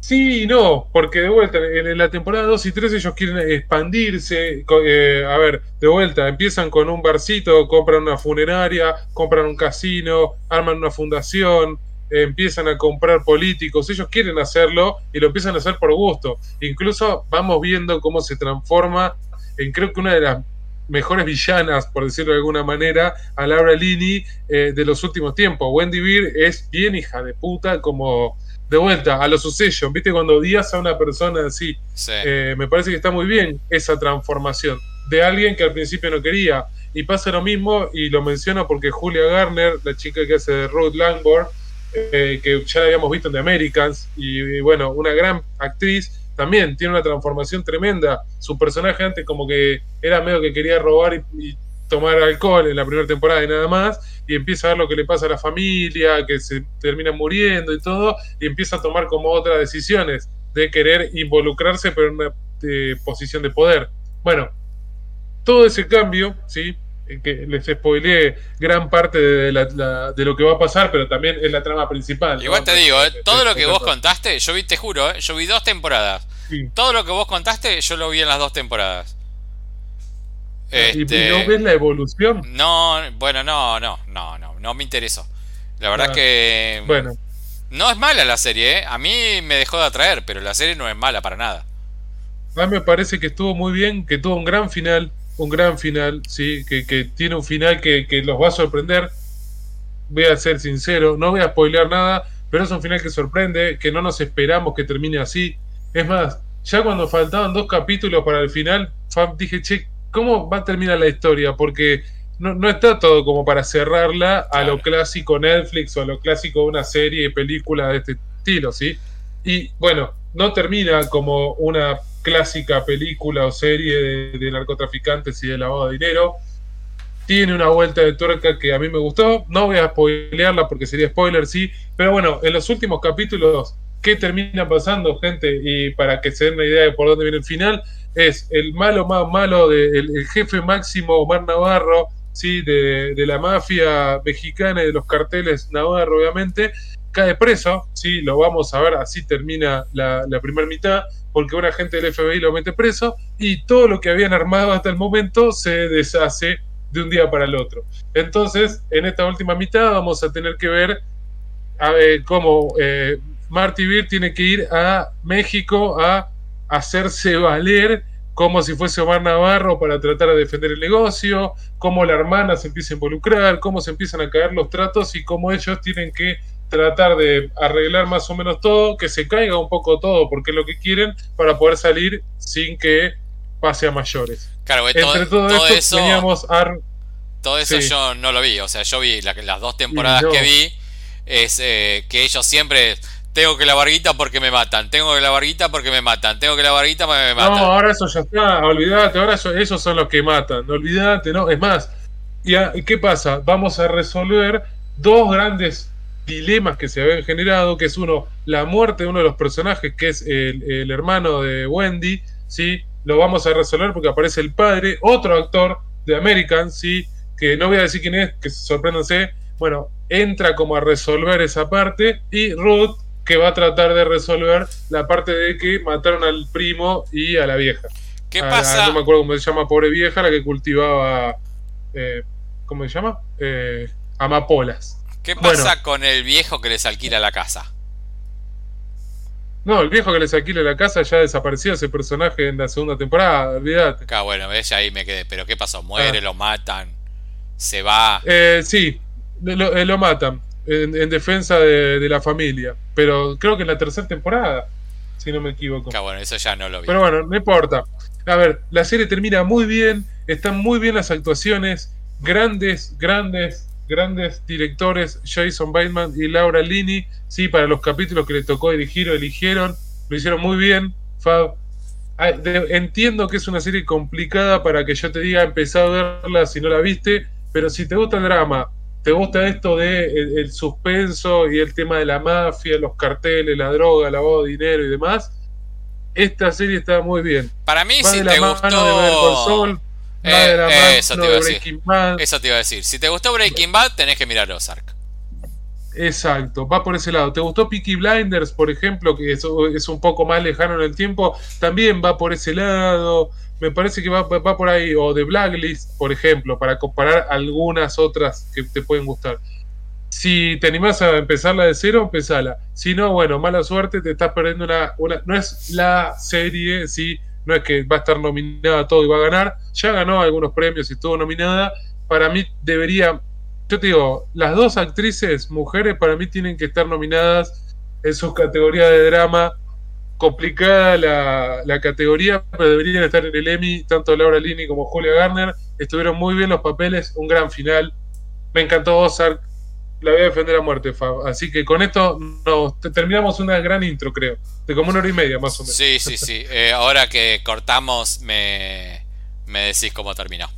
Pero bueno, vamos. Dale. Tenemos cuatro pelis, no sé, no sé cómo vamos a repartir. Bueno, ahora vemos cómo nos repartimos. Todas, todas de una, ahora vemos, no importa. Todo eso, una- tengo una decir. A mí me parece que podemos hacer eh, las dos malas primero y dejar las dos buenas para después. Bueno, dale, dale, hagamos así. dale. Pero dale. bueno, vamos. Una de cine. Estamos con la de cine, Rayito. Cine brasilero. Sí, sí, que me, me resistí a ver y me arrepiento. Pero. Que admitir que estuvo bien. Sí, te- siempre te quejas, pero después. Es como yo. siempre. No, pero. ¿Por qué te mira, yo te resistías? leo lo, lo que leí. Mira, te leo la, la sinopsis. Dale. Te leo la sinopsis, pota. Lo que yo leí que decía, mirá la sinopsis, super sinopsis. Relata la vida de un agente de policía suspendido que recorre el país en busca de una cita real con su amor de internet. Y. ¿Te llama la atención esa historia? No, la verdad que no. La verdad que no. La verdad que. ¿Viste? Yo dije, ¿qué me.? No, es, Y mali- encima, es- perdón, malísima eh. la sinopsis de esa. Claro, y encima, brasilera, digo, che, puede estar complicado porque hay que ver una película brasilera de cualquier país que no sea fluido, digamos, el cine así a los yankee. Y dije, no, mejor no. Después me arrepentí porque está bien, la sinopsis cumple, pero le falta un montón de información que influye muchísimo, me parece, a la historia de la película y a, a todo. Sí, le falta un montón. A ver, eh, la película se llama Desierto Particular o Desierto Privado. Vi que también la, la ponen por algunos lados. Y la peli es una historia de amor que tiene todos los condimentos para que sea una historia de amor fallido. Em, pero es como sería como la mirada muy de. muy de. de sinopsis, como dijo Rayito antes. ¿De qué va la peli? Eh, la peli es un policía que no tenemos muy claro qué es lo que pasa con este policía que está cuidando a su padre con, con Alzheimer. Con Alzheimer. Lo vemos con la mano yesada, nunca sabemos qué le pasó en la mano. Eh, Dice que, que, tuvo algo, que sí, que por eso lo suspendieron, pero no sabemos si. pero claro, claro, no sabes qué pasó. O sea, te rodean. no sabes si... Te rodean la información. O sea, te dan como pequeñas grajeas que te van mostrando de a poquito a poquito que el chabón tenía como esos arranques. Que tuvo como un arranque de violencia, como una escuela de policía, y se la agarró con un cadete de esa escuela de policía. Entonces el chabón ahí quedó quedó en investigación y alejado del laburo por brutalidad policíaca y mientras está cuidando a su papá se lo ve que está chateando con una mina que no conoce personalmente y el chabón está enganchadísimo con la mina y los dos con muchos prejuicios como para vencer porque tienen una relación a distancia eh, lo único que se mantienen es este mandándose nudes por, por WhatsApp y la charlita, por la charlita de sí, me gusta, sí, te quiero conocer, sí, que esto que el otro. Uno vive muy al sur y la otra vive muy, muy al norte. Y este chabón, el policía, donde ve que no consigue laburo, que no, no está teniendo ninguna salida. Que encima tiene que hacer un test psiquiátrico porque si no va a ser peor, qué sé yo, se va a la, dice, me voy. ahí sí se va a buscar el amor. Claro, se va a buscar eh, lo que él cree que es el amor. Eh, ah.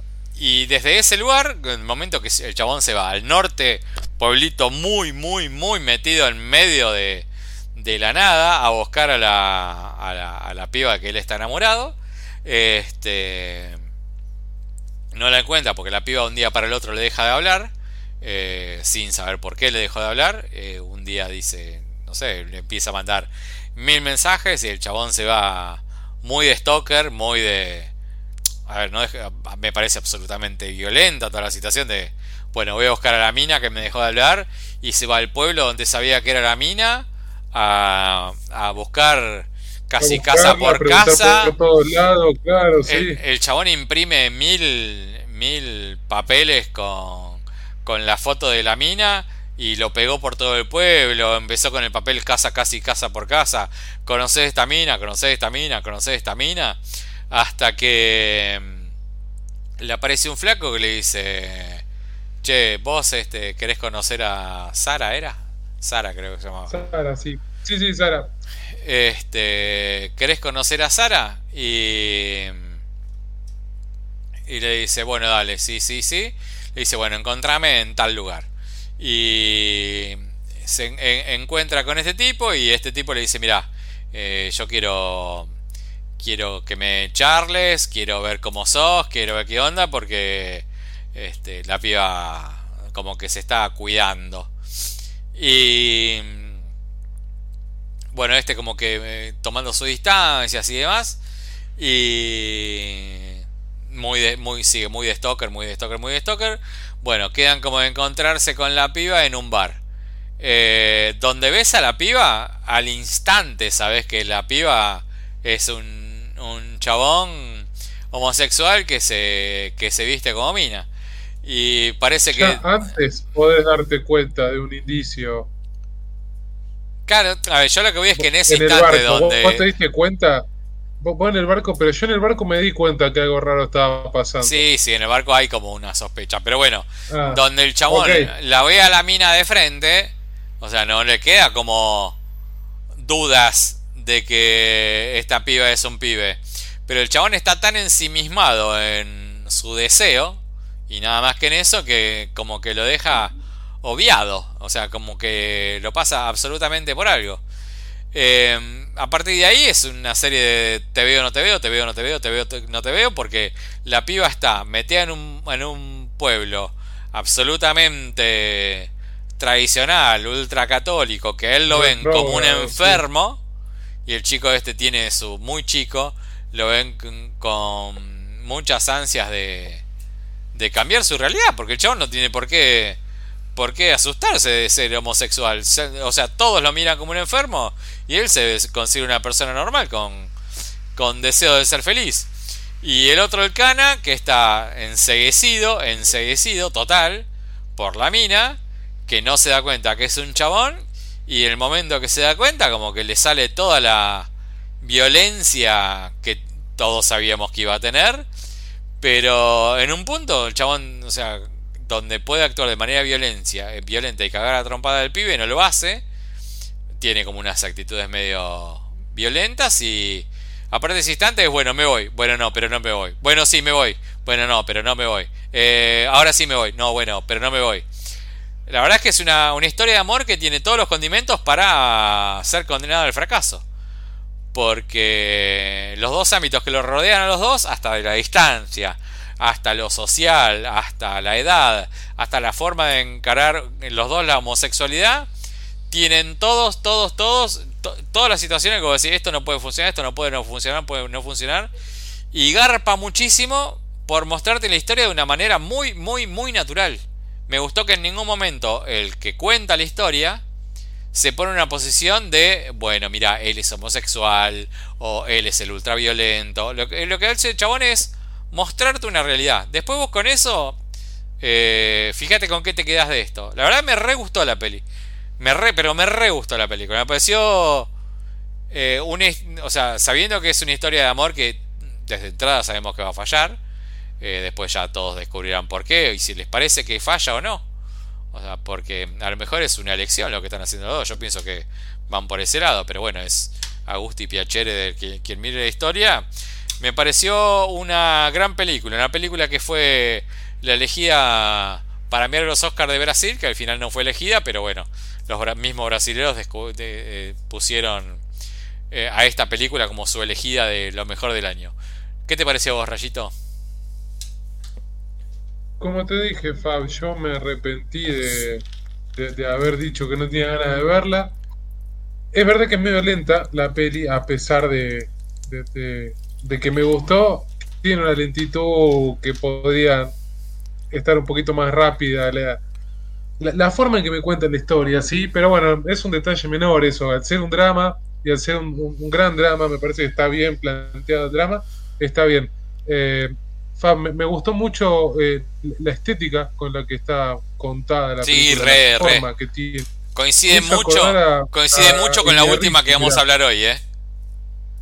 También, sí, sí, obviamente. También los dos, bueno, me, hizo acordar a, directores así como Iñarrito, o, lo voy a mencionar antes a Trapero, directores que como que aprovechan la cultura del lugar, pero no mostrándote gente bailando porque están en Brasil sino eh, eh, el común de la gente. De vuelta, acá te muestran un mercado, un, mercado de, de, frutas y verduras, y construyen la historia a partir de ese lugar, ¿sí? O en el caso de, del policía, de eh, un padre con Alzheimer. Está, muy bien eso, me parece que es muy interesante.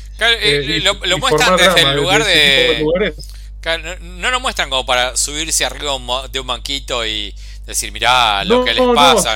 o sea, es, de la, cotidianeidad, tal cual, y es lo que le garpa un montón. Exactamente. Entonces me parece que está muy bien eso.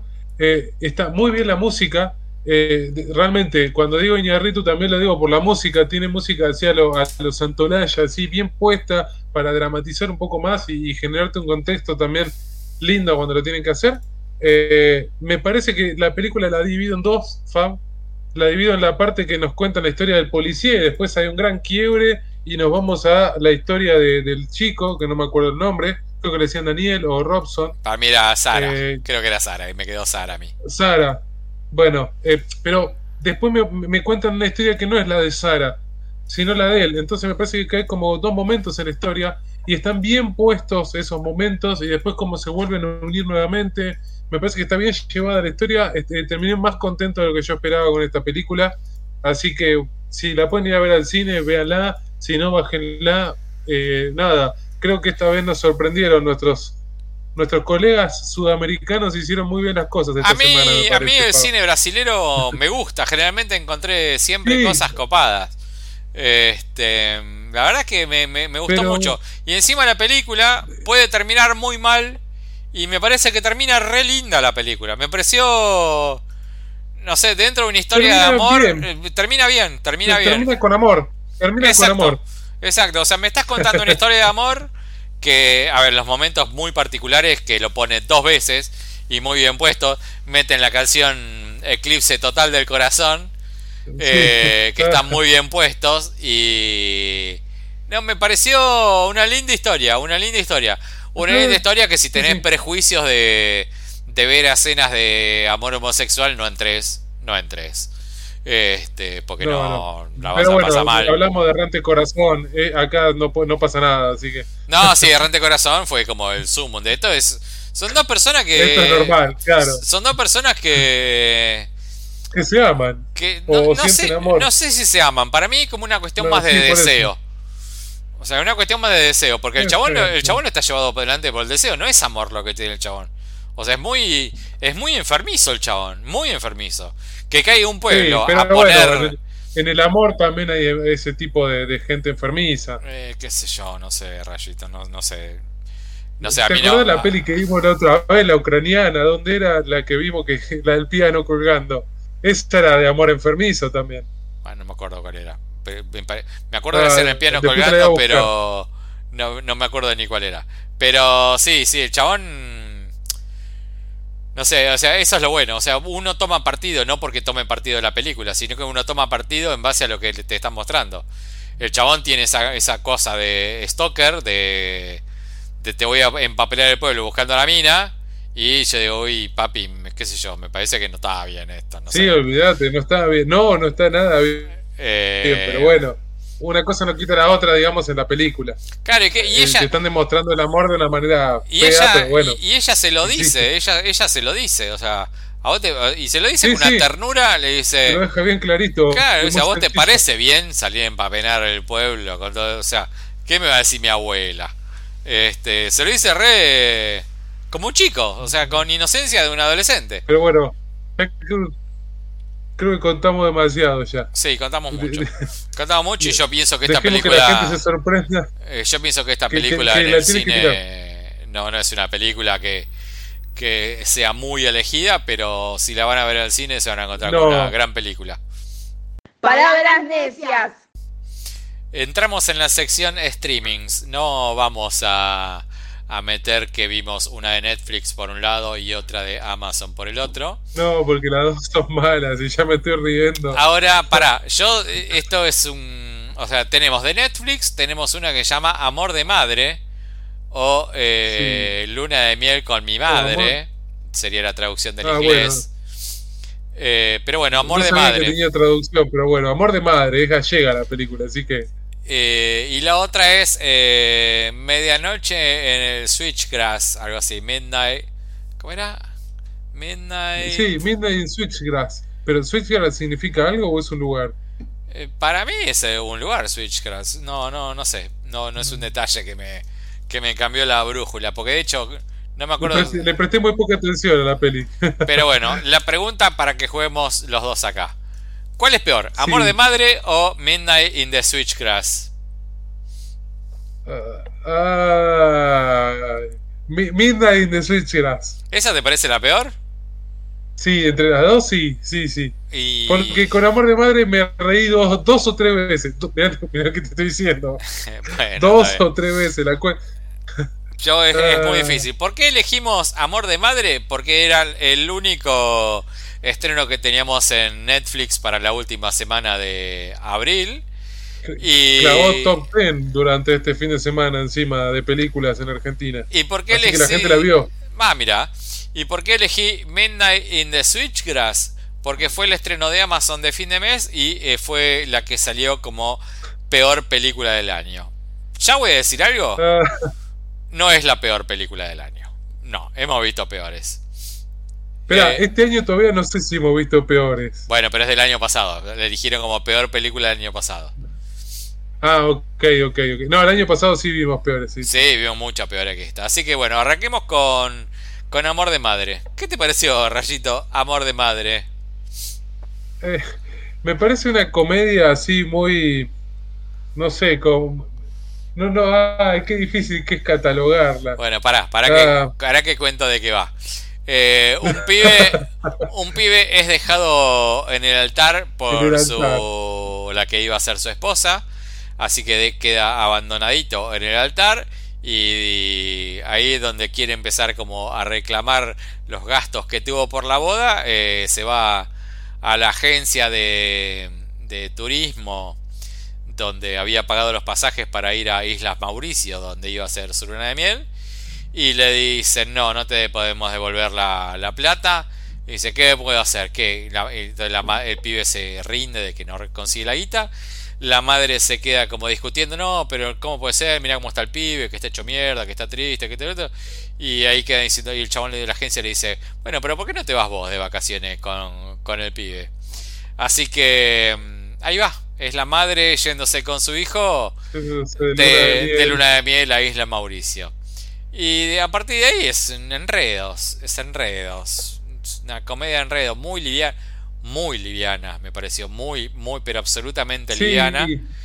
Que muy de, ¿Sabes que a mí me hizo acordar que, a ver, esto lo podría hacer Adam Sandler, tranquilamente? sí, ¿o sí, no? no tiene pedos. eh, No, pero hay un vómito. sí, eh, pero no, me pareció como... No está mal, porque no, no es, eh, est- está bien el vómito, digamos, no está mal, no es exagerado como, como los evangelistas, ponele. Eh, pero es medio pavo, digamos, el humor. A mí me parece que me- eh, desperdiciaron una oportunidad de hacer una comedia copada, porque eh, la intro es ganchera, pero después no tuve ni un chiste que digas, ni un, ni un momento escénico que diga, bueno, esto es comédico, esto me hizo reír. A mí, a mí no me generó nada. En muchos momentos era como eh, la cosa cursi de, ay, pero mi mamá es la que tuvo que atravesar todo esto y yo la valoro y cómo amo a mi mamá, no, dale. Y yo a mi hijo que lo, ay, por Dios, por Dios, por Dios. O sea, tenía ganas de dar, no sé, voy a decir una antigüedad, dar fast forward en el, el VHS para que pase rápido esa escena. Y esa escena es casi toda la película, no qué sé yo, no no me dejó nada la película, ¿verdad? No me dejó nada. No no no tuve ni no, No, no, a, a mí tengo ni tampoco, es que no me deja nada. Pero me entretuvo. eh, de vuelta, me pareció una comedia así a lo de Adam Sandler. A, a que nada, el chabón se le pegan unas medusas en un momento. De vuelta, posta me hizo acordar a eso. Bueno, hacer que está hecho, eh, a ver, que es humor de, de España. Me parece que apuntado para ese tipo de humor, me parece que está bien. A mí no es una película que te diga, hoy te la voy a recomendar, está bárbaro. Hubo dos o tres momentos que me causaron gracia. No sé, eh, no, no me parece que está mal, ¿eh? Eh, está bien, yo, a mí me, me divirtió. Esa la, me divirtió. Bueno. No la volvería a ver nunca más, olvídate, pero me divirtió. Está bien, entonces Eh. cumplió. A mí la verdad que no, no me generó nada la película. eh, me pareció que fue como por demás las escenas cursis. O sea, me estás armando una comedia. Sí, me metiste con mucha cursiliada. sí. Muchas, muchas, qué sé yo. Para, cada 10 minutos me metía en una escena cursi y pinchaba mucho las pelotas. Pero bueno, eh, vamos con la otra porque esta es como. Las dos son de definición medio rapiditas. La otra Ama- Amazon, Midnight in the Switchgrass. Ah, Eh, creo la que lo mejor. Con Bruce Willis y Megan Fox. Ahí, ahí está. Gente, ah, Eh, miren cómo será la película que Bruce Willis, que está sentado toda la película, y Megan Fox son los que mejores trabajan. Así que imagínense cómo es el resto del elenco. Eh, la película es un policía intentando Si- si descubrir. hablamos de asesinos seriales Sí, en sí. este capítulo. La película es un policía intentando descubrir a un asesino serial y él es policía. Y Bruce Willis y Megan Fox son agentes del FBI que están siguiendo la misma investigación. Y listo. Ya está, es eso. Eh, de es eso eso. va. Después, eh, yo, yo le estoy diciendo. Para o sea, mí, hay algo que, el, el- eh, el protagonista para mí es Emily Hirsch. El, ¿Estás de acuerdo vos el conmigo? cana, sí, el cana, el cana, el cana. El Cana. Ahora, bueno, te hago una pregunta. ¿Por qué carajo en la etapa y en todos los pósters está Bruce Willis y Megan Fox y no él? Y yo te lo digo bien simple. ¿Cómo se llama el actor? Emily Hirsch. Rápido, decime dos películas donde trabajó. Into the Wild y Meteoro. Me cagaste. Lo había buscado, ¿no? No, no, y está en una con una pibita, que fue su primer pibita, una rubia linda, que era la chica al lado, la rubia al lado, algo así se llamaba, también me acuerdo. Después ya no me acuerdo más. Pero Into the Wild sí, eh, es Into the Wild. Todos nos acordamos. Sí, eh, no. A ver, ¿querés ver una película? A mí Into the Wild me pareció eh, una historia que un gran sinsentido. Y no entiendo por qué le hicieron una película a un chabón que decide abandonar todo e irse a vivir al medio de la nada en Alaska y se muere. Pero más allá de eso, ¿te acordás que el chabón era el protagonista de esa peli? Eso, No, la verdad que no me acordaba. Me lo dijiste vos y ah, me acordé. Ah. Y, de Meteoro tampoco, Rayito, me acordaba. Este, bueno, pero más, allá de eso, ese detalle, la, peli no tiene mucho más de lo que contamos. Es eso, gente. Es eh, un caso policial, hay que ver cómo se resuelve, si se resuelve o no, y cómo, y nada más. Y encima, para mí, Bruce Willis está. Ni siquiera está toda la película, ni la mitad, y no tendría que estar en los pósters. Pero bueno, eso es Bruce Willis está eh, de 10 escenas que aparece, 9 está sentado. O sea, ni siquiera dijeron, bueno, a ver, trasladate de acá a acá. Y la única escena que se para es el que está sentado que se para de un auto, sale de un auto. Es la única escena que él se para. Después está sentado. O sea, no sé, viste que hizo 20.000 películas porque se retiró de la actuación, porque no sé qué problema de salud tiene, bla, bla, bla.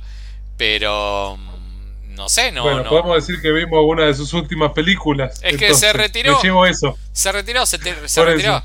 Eh, creo que el año pasado metió 7 películas, una bestialidad. ¿Habrá sido la última esta? No, hay un montón todavía. Mira, estoy acá entrando a mi página amiga. Hay un montón por estrenarse todavía. Ah, sí, ah, las metió todas juntas. Ah, sí, sí, tiene una, dos, tres, cuatro, cinco películas más por estrenarse. De, Pero bueno, me parece que esta peli. Todas ya completas. me parece que esta peli le pegaron por demás. Eh, ¿Qué sé yo? No, sí, es, lo que decíamos, Fab. No era tan mala. Lo, dijimos en la preproducción. Incluso vamos a hablar de otro, de otro personaje que es Megan Fox ¿sí? La novia de Machine Gun Kelly, que la gente va a ver esa banda solo porque es la novia de Megan Fox, esto para pelear a Fab. Eh, me parece que entre esta que vimos y la que vimos el año pasado de ella, eh, esta es mejor, mucho mejor. Eh, sí, tiene una escenita que, bueno, que es medio como complicada. En un momento ella tiene que hacerse pasar por una prostituta para descubrir al asesino y hace como unas tomas de karate que son muy de titanes en el ring. Muy de titanes en el ring. Muy, pobre, sí. Pero la que vimos el año pasado, esa, eh, ¿cómo se llamaba? Till Dead era. Ay, mira, esa, ¿cómo esa te era vas peor. el nombre? Estás loco. Y bueno, uno eh, tiene que ejercitar la memoria. eh, no tenemos ah, más para decir esto, qué sé yo, no. Nada, nada, listo, no digamos más nada. Vayamos a la otra que está buena. Sí, la otra es eh, una que fue exhibida en el Bafisi, ganó premios en el Bafisi y a nuestro entender eh, debería haber recibido más premios porque es una gran película y que parece, parece que vamos a tener una sorpresa, que vamos a tener una entrevista el jueves, así que con gente que hizo esta película. Con, los, directores. no quería, decir, no quería decir que era con los directores, pero bueno. Eh, bueno ya vamos, vamos con eso. vamos, ya está, ya spoileé, siempre. Cuando hay argentinos involucrados, yo hago spoiler de las películas. Bueno, no dijiste nada, dijiste que vamos a hacer la entrevista. Ah, no, no, de la peli no voy a decir nada, no, no, que no me pase como con animales humanos, no, por favor. Bueno, vamos, nuevo. vamos con la otra. Palabras necias. Palabras necias. Rayito, eh, estamos con la de Torrent ponele de torre no. Estamos... trampa decir de No, sí, es trampa, tenés razón. Es un error, es un error. Eh, Estamos con una película que pueden ver en el, eh, en el Gomón, que se dio en... No, me parece que era este fin de semana ya. Bueno, se acabó. Que pudieron ver, en el Gomón, que pudieron ver en el Gomón, que ah, estuvo en la selección oficial del Bafisi, es una película que ganó premios, es una peli que va a empezar a recorrer el circuito de festivales, que esperemos que le vaya muy bien, porque Ojalá, nos ojalá. dio una, una grata sensación y porque siempre estamos apoyando lo que es el laburo de cine nacional. Eh, y la verdad es que me gustaría muchísimo, muchísimo que esta película tenga como un empuje copado de prensa y, y pueda salir a distribuirse en el circuito comercial y tenga el éxito que se merece. La película es Carrero, que con el título yo no sé por qué siempre pensé que estaba asociado a un guiso, porque mi mamá siempre decía que hacía un guiso carrero, así que yo tengo esa palabra asociada a guiso, a guiso Carrero lo tenía asociada a guiso, y descubrí otra otra jerga, una Otro nueva acepción. Eh, decime... Sabés que yo cuando, cuando leí, el- lo leí así rápido, no entendí de que estaba así. Y después, cuando caí, digo, ah, no puedo ser tan nabo, sí, si alguna vez lo escuché. Tampoco es que, ah, lo te recontra tenía, pero bueno. No, yo la verdad, lo que, escuchado. la verdad es que no había escuchado nunca, pero bueno, tiene todo el sentido del mundo. Carrero está asociado a un carro. Em, ¿Qué te Eh, pareció, Rayito? Sí, a la gente que, que, que tira el carro, ¿no? Que, Ah, que lo lleva. Claro, justamente. para mí era los chatarreros. Que, eh, bueno, sí, ponele, le podés decir así de alguna manera. Sí. Pero bueno, Rayito, bien. contame, ¿qué te pareció? ¿De qué va? Ah, ¿Qué te pareció? Bueno, g- a ver, gran película, me encantó mucho, me gustó mucho. Me parece que eh, viendo lo que estamos haciendo así eh, en el cine nacional argentino en estos últimos años, encontrar una película de cine independiente, una, una ópera prima de estos directores eh, de este nivel, me parece muy, muy bueno. Eh, es un gran drama, sí, y a ver, si le toca decir de qué va, me parece que nos, nos narra la, la historia de uno de los personajes principales, sí, que no, no me acuerdo el nombre, no Ale. voy a mentir. Ale, Ale. Eh, Ale. A ver, es, el, el- el concepto es como bastante. A ver, es como simple la historia, ¿no? O sea, no es algo que no hayamos visto en la historia del cine nacional. O sea, desde, no sé, No, no. ponele lo que era, lo que se llamó el nuevo cine argentino, lo que era eh, Pisa Birra Faso, lo que era Estañaro. Bueno, de hecho, lo que había hecho Claro. Leonardo Fabio con Crónica de un niño solo, también lo podemos asociar a este tipo de cosas. Ahora, ¿qué pasaba con todo este tipo de cine que hacía, no sé, Estañaro, Caetano? O, o trapero, yo te dije ¿viste? Trapero. cuando lo vi que tenía algo muy así a, a ¿cómo se llama? El bonaerense, ponele, o, o, o Mundo Grúa, ese tipo de cine. Claro, lo que tenían ellos no estaba mal, pero lo que tenían era que eh, tenían como una mirada de, de arriba del banquito. Y acá lo que le garpa mucho a esta película, mucho, es que te lo cuenta como en, una mirada sin prejuicios. natural. Es natural. O sea, la peli de que va es un- la historia de Ale, el protagonista, que es un chico adolescente, Adolescente, que sí. vive en un barrio marginal, muy de Humilde. muy de segundo segundo cordón del conurbano, que ahí, eh, por la zona en la que está, un tercer cordón te diría, pero sí, bueno. sí, sí, sí, alejado alejado no de lo alejado de, de- de las eh, de las luces capitalinas. El pibe vive con la mamá, va al colegio y trabaja en un en un supermercado, en un mini mercado. Sí. Este, al toque discute, sí, al, toque discute con la dueña, que termina en un despido medio que, que es muy cantado. Obvio. Y ahí conoce a, a un pibe, que es el carrero, el, El que Rengo. tiene el Rengo, que es el pibe que tiene un carro con un caballo y, y lo que hace este pibe es juntar eh, cosas de la calle para vender. O sea, el, el Sí, sí, chatarrero. desde de, los cartones o de nada, un televisor viejo, fierro que pueden servir. Este- Chatarrero, como dice Pab. Sí, tal cual. Este pibe con su hermano eh, le van a pedir laburo a este pibe, a este del Rengo, y de a poquito a poquito eh, su vida va como experimentando un descenso social, descenso de lo que se puede esperar, pero lo que él lo ve es como que está avanzando. Lo que todos dicen, che, pero ¿cómo te vas a poner a chatarrero? ¿Cómo te vas a poner a carrero? Que esto, que el otro, para, eh, para Claro, el pibe es como... que seguir en la escuela, ¿viste? Claro, para el pibe es como, che, la pegué con esto, esto es lo mejor que me podía haber pasado. Y lo, y lo sostiene, lo sostiene, pero con firmeza. O sea, ¿por qué te gusta, no sé, de una escena dice, ¿por qué te gusta ser chatarrero? Y porque no tengo jefe, yo soy libre, me la paso conociendo gente, hablo con todo el mundo, sí, pero man, o sea, hasta el mismo dueño del caballo, el mismo dueño del carro, eh, no, no, les gusta su condición de, de, carrero. Y este pibe, que para todo, todo su círculo más íntimo, su mamá, su hermano, lo ven como un descenso infernal, como cómo dejas de trabajar, cómo dejas el laburo, cómo le podés decir que lo que estás haciendo es algo es algo copado, para el pibe es, uy, la pegué, este es el laburo de la vida. Em, la verdad es que me encantó la película, me encantó, me encantó.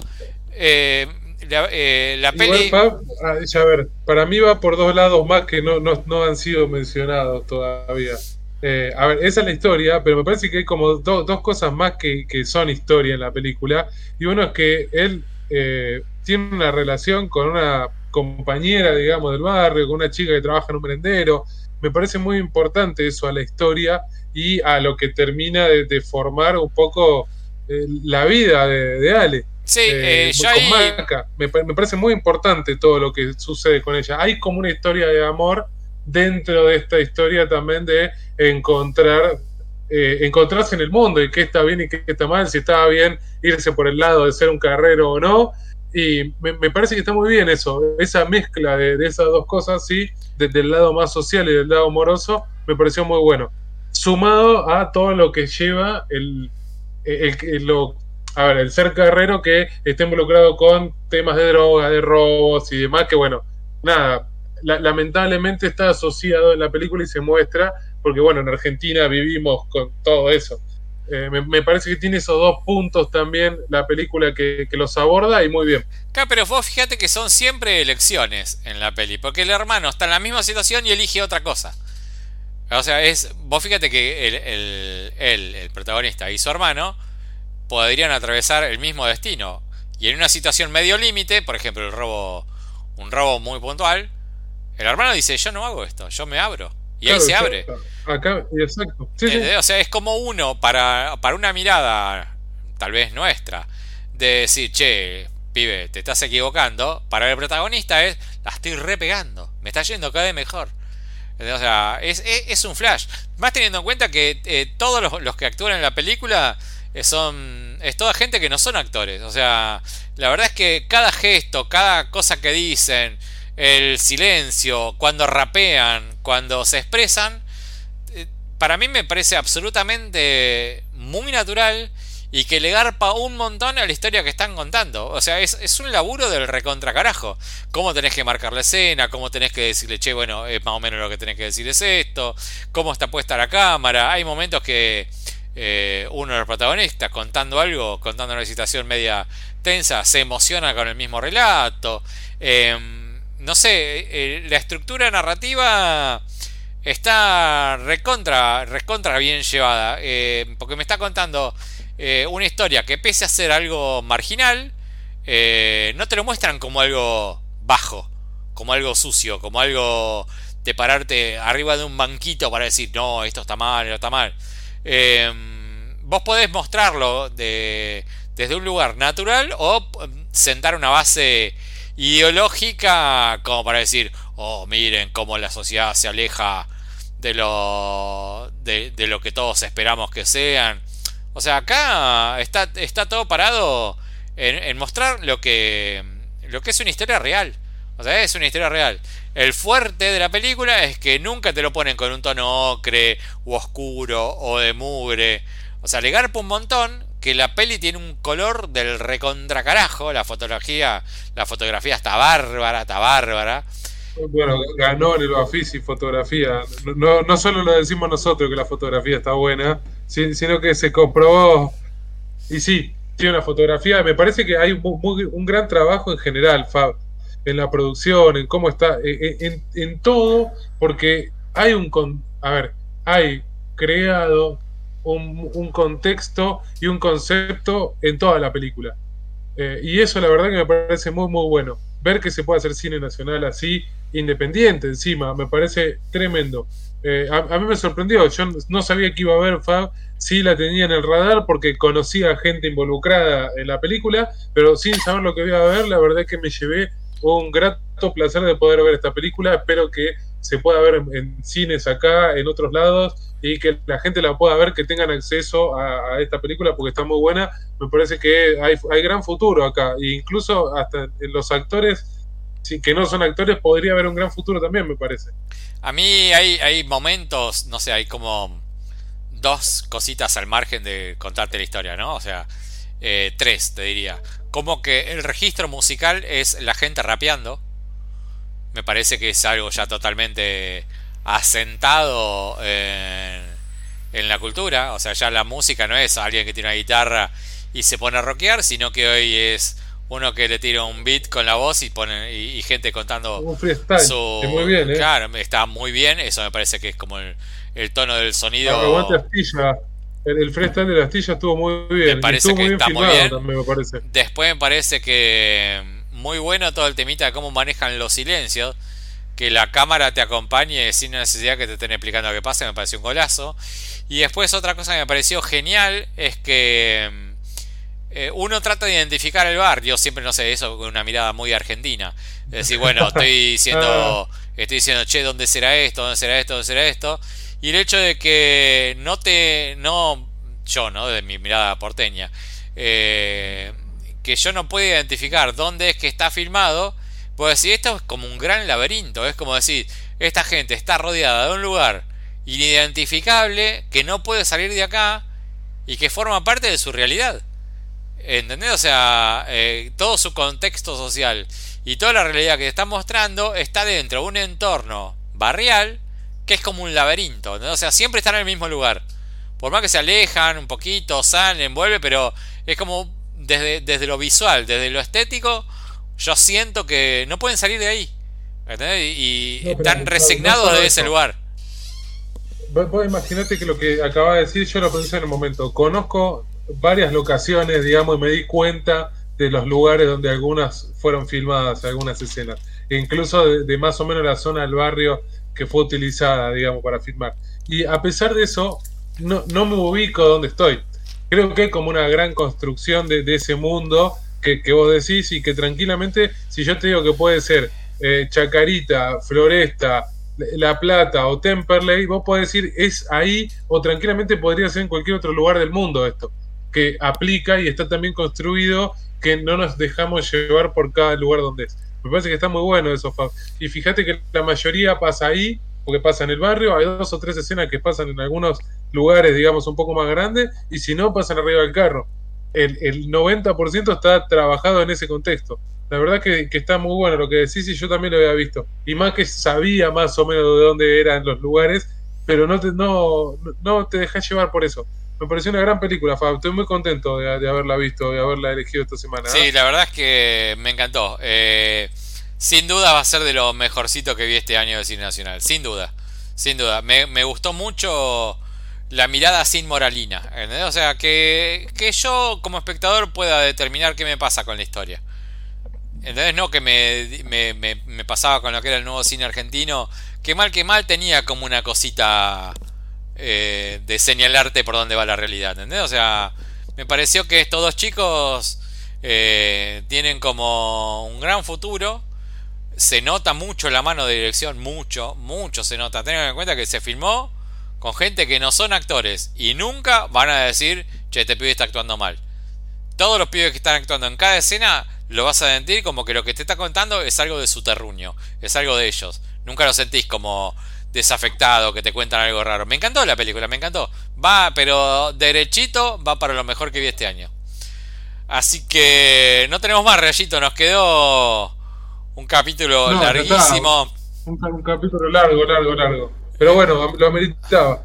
Y seguramente que tengamos otro capítulo acá entre semanas, así que con más razón había que calentar las cuerdas vocales. Sí, sí, sí. Eh, dej- la dejamos esta para hoy porque, bueno, si sale todo bien, vamos a tener el reportaje con los directores. eh, y bueno, ya estaremos charlando más con ellos de el gran laburo que hicieron De acá. esta, de esta gran película. Así que, Rayito, te quiero mucho. Como siempre, te mando un abrazo grande y Otro cualquier cosita. para vos, yo también te quiero. Cualquier cosita nos pueden escribir a palabrasneciaspodcast.com y nos pueden seguir en Instagram, Palabras Necias. Y bueno, listo, ya está. Ya me quedé sin voz, Rayito. Hasta la semana que viene. No, hasta la próxima. Chao, chao. ¡Palabras necias!